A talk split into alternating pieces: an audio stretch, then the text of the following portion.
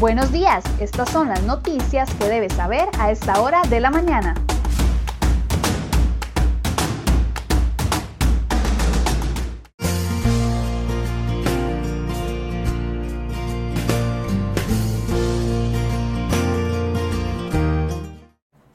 Hola, ¿qué tal? Muy buenos días. Gracias por acompañarnos en Cere Hoy Noticias. Vamos de inmediato con información en desarrollo sobre la situación de las manifestaciones y bloqueos en el país.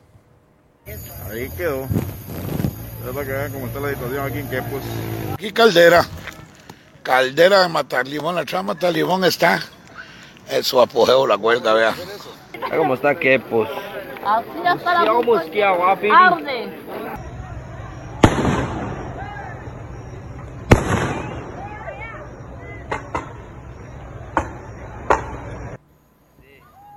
Bien, y estas son las imágenes del momento en que la Fuerza Pública y la Policía del Tránsito intervinieron durante la madrugada al menos seis puntos que estaban bloqueados por manifestantes, quemas de llantas, lanzamiento de gases lacrimógenos y enfrentamiento entre autoridades y manifestantes fue parte de lo que se vivió durante la noche y madrugada. Los puntos habilitados con la intervención policial fueron Salinas en la Ruta 27 en Caldera, Puente El Jilguero en Pérez Celedón, el puente sobre el río Guásimo, Río Pacuare en Siquirres, Espabel de Matina, Cruce de Muelle en San Carlos. En las intervenciones se encontraron armas blancas, cuartos de dinamita y objetos peligrosos. También se retiraron placas a los vehículos que se encontraban obstruyendo la vía. En el sector de Caldera los manifestantes tenían 22 botellas de gasolina con bombas tipo Molotov y además tenían adheridos cuartos de dinamita y piedras. En Toro Amarillo, sobre la Ruta 32, detuvieron a cuatro sujetos por agredir a oficiales de la fuerza pública. Y en Liverpool de Limón, los manifestantes amenazaron con quemar un tráiler con combustible, pero fueron intervenidos. Manifestantes en Quepos, Punta Arenas, habrían quemado un carro durante la noche de ayer jueves también.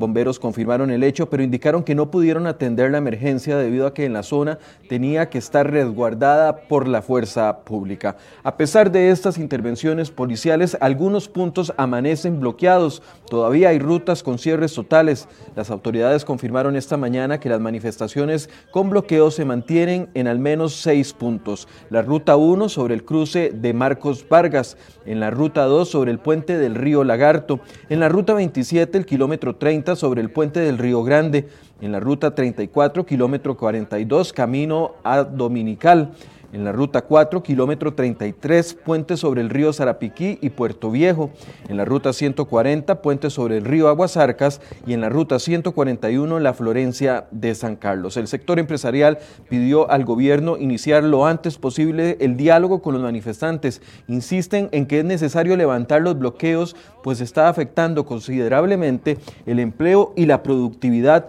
de el país. Eh, hace algunos minutos CERE hoy se comunicó con Casa Presidencial y las autoridades de la Fuerza Pública. Aún no tenemos respuesta de cuándo van a intervenir estos nuevos puntos. Y con esta declaración vamos de inmediato con las informaciones que hemos preparado para el día de hoy.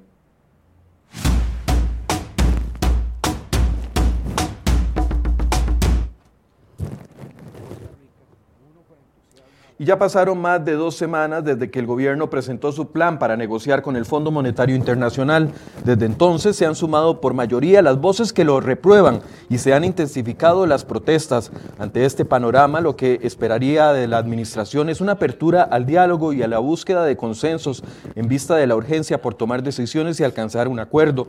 Pero en lugar de esto, el presidente Alvarado tomó otro camino, calificado por los expertos como amenazante y asusador.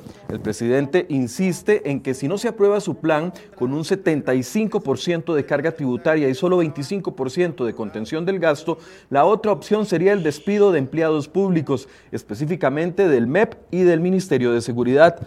Acto seguido llamó irresponsables a los que se oponen a los nuevos impuestos si no se da una reforma al recorte al gasto. Para diversos analistas consultados por CERE hoy, Alvarado tomó el camino de iniciar una campaña de miedo para presionar a los actores políticos y a la población, mientras que agrega combustible al enojo ciudadano. Puede leer las declaraciones de múltiples analistas políticos y economistas en la portada de cerehoy.com. Además, cómo avanzan las negociaciones en la Asamblea Legislativa para convencer a los diputados para que aprueben más impuestos. Ese es el tema de hoy que abordaremos en el programa Enfoques a partir de las 8 de la mañana. Y seguimos hablando del gasto público y es que tome, preste atención, la refinadora costarricense de petróleo Recope gastará el próximo año más de 22 mil millones de colones en el pago de incentivos salariales adicionales al sueldo base a sus empleados. Así lo refleja el presupuesto ordinario para el 2021 que la entidad presentó en la Contraloría General de la República. Según el presupuesto, la partida de remuneraciones en total suma casi 50 mil millones de colones. De ese monto, más de la mitad están destinados al pago de pluses salariales. A pesar de la crisis económica provocada por el COVID-19, el gasto en incentivos salariales aumentó en más de 200 millones en comparación con el presupuesto de Recope del 2020. El incentivo más oneroso en Recope para el 2021 es la retribución por los años servidos, con un total presupuestado superior a 11.9 mil millones de colones. El economista Eli Feinsay consideró que pese a que para el próximo año no habrá aumento en el salario base, los pluses se siguen acumulando y eso, bajo su óptica, representa un crecimiento desordenado del gasto en remuneraciones. Según el economista, en 15 años, desde el 2005 al 2019, el rubro de remuneraciones y transferencias del Estado pasó de 6.9 del Producto Interno Bruto a 11.2 del PIB, es decir, hubo un aumento de 4.3 del PIB para remuneraciones.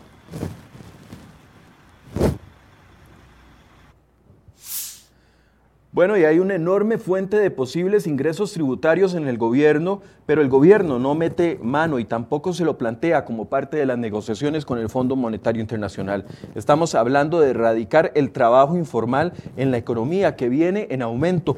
Antes del golpe del COVID-19, más del 45% de los trabajadores estaban en la informalidad, de acuerdo con los últimos estudios económicos realizados por la OCDE. El gobierno deja de recibir un 0.15% del Producto Interno Bruto en recaudación de impuestos debido a la existencia de un enorme sector informal. Ese porcentaje representó en el 2018 casi 51 mil millones de colones en impuestos no recaudados. Además, si se lograra incluir a este sector, también ayudaría a mejorar las condiciones laborales para más de un millón de personas. Mientras la informalidad crece, el gobierno ignora solicitudes para agilizar y flexibilizar los procesos de formalización de pymes o establecer medidas para incentivar el aseguramiento en la Caja Costarricense del Seguro Social.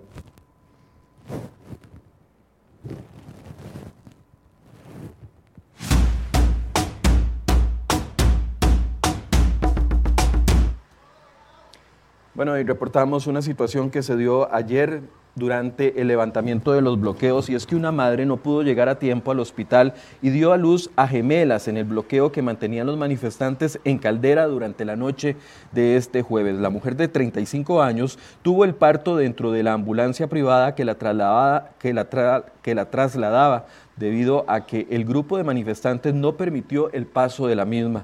Uno de los paramédicos que se encontraba realizando el traslado dijo que la madre presentaba una, fuerte hemorragia y por eso la trasladaban y era necesaria una intervención médica. Uno de los voceros de la manifestación dijo a Radio Colombia que esto se pudo haber, se pudo haber evitado dialogando, pero la reacción del gobierno fue muy violenta. Eso es parte de lo que sucedió. Ahora pasamos a otro tema. El organismo de investigación judicial encontró tres restos óseos más en el basurero clandestino de San Jerónimo de Cachí, donde se busca los restos de la joven Alison Bonilla. Se trata de una vértebra y dos costillas. También encontraron una prenda que se presume podría pertenecer a la joven. Todas estas pruebas serán llevadas a un laboratorio para el debido análisis. Y tenemos en imágenes al acosador, porque a un acosador vecinos lo detuvieron y entregaron a las autoridades a este hombre que aparecía los días jueves y le dejaba ropa interior femenina usada frente a la casa de una mujer en Cartago. Ahí están las imágenes, los vecinos lo detuvieron. La Fiscalía de la Unión confirmó que maneja una investigación contra este hombre de apellidos Castro González, González que fue detenido y trasladado al OIJ.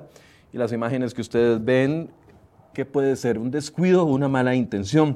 El conductor de un tráiler fue captado circulando encima de los postes abatibles en la ruta 32. El video fue compartido por el MOP en sus redes sociales, donde informaron o afirmaron que a pesar de la acción se demuestra que los postes abatibles funcionan, son resistentes y cumplen con su cometido.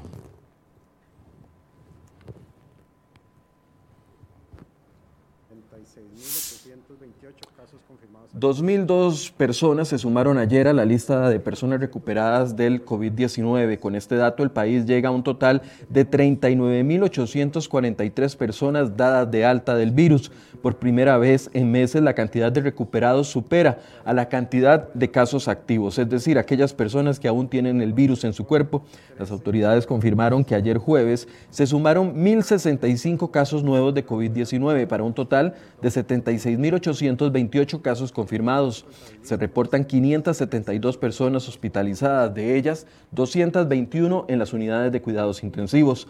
La Unión Nacional de Empleados de la Caja y la Seguridad Social, UNDECA, amenazó con protestas escalonadas si los jerarcas de salud, trabajo y de la Caja no atienden en las próximas 72 horas sus pedidos. Según ellos, la molestia es porque el gobierno y la Caja no tienen una estrategia efectiva para la contención de la pandemia.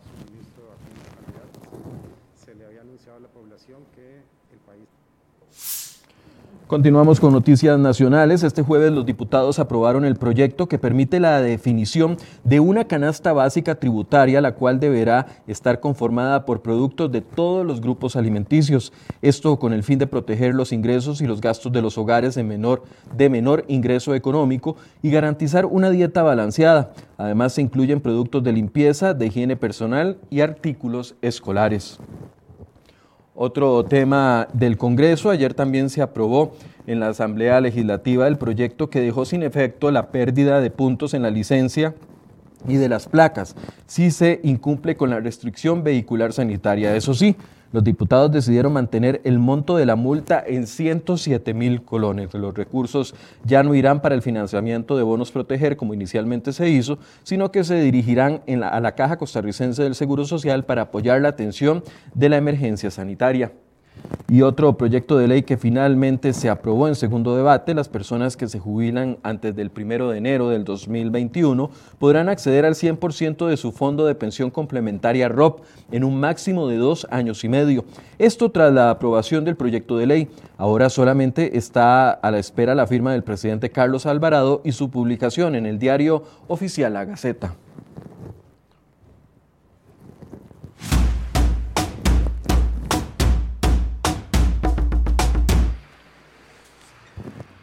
Y el monto que oscilaría entre 600 millones de dólares y 610 millones de dólares. Eso es lo que costaría la modernización de 55 kilómetros del corredor vial San José-San Ramón.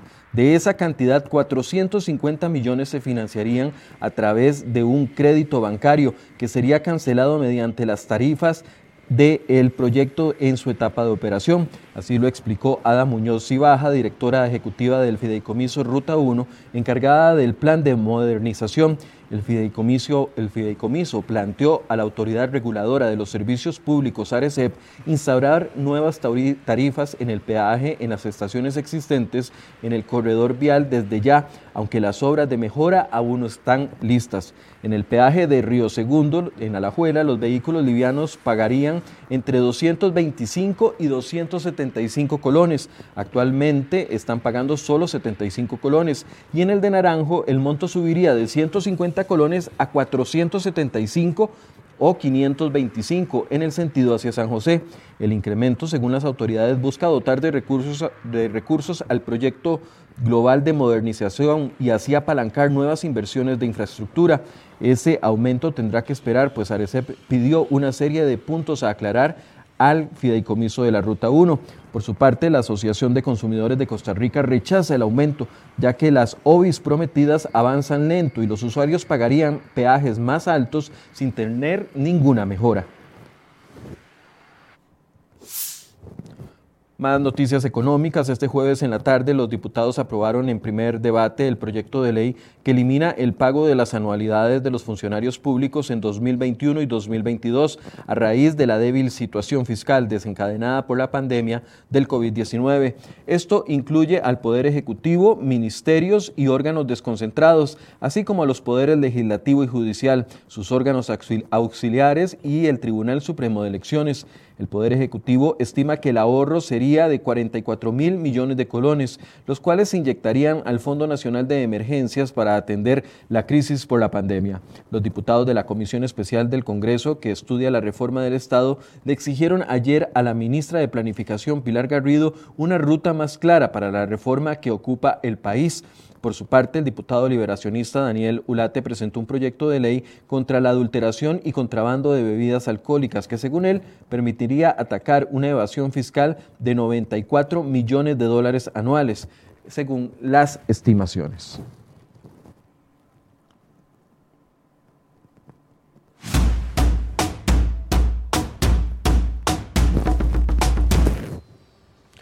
Noticias internacionales, el presidente estadounidense Donald Trump anunció anoche que él y su esposa Melania dieron positivo de coronavirus y que empezaron un proceso de cuarentena. Esta noche la primera dama y yo dimos positivo de COVID-19. Empezaremos inmediatamente nuestros procesos de cuarentena y de recuperación.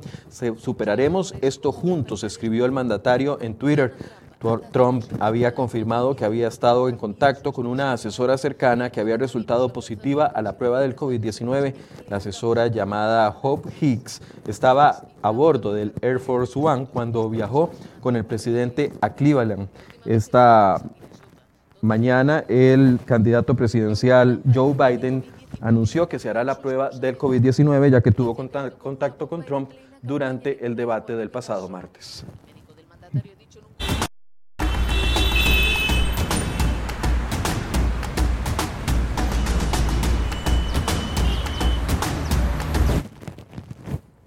Bien, hacemos un recorrido por algunas carreteras del Valle Central. Ahí tenemos el sector de Real Cariari, donde se ve un tránsito fluido. No son las condiciones de otros sectores del país que permanecen bloqueados.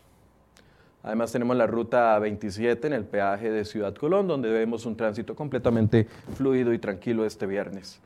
Y para cerrar tenemos el sector de Taras en Cartago, la vista hacia Ochomogo, donde las condiciones del tránsito hoy son favorables.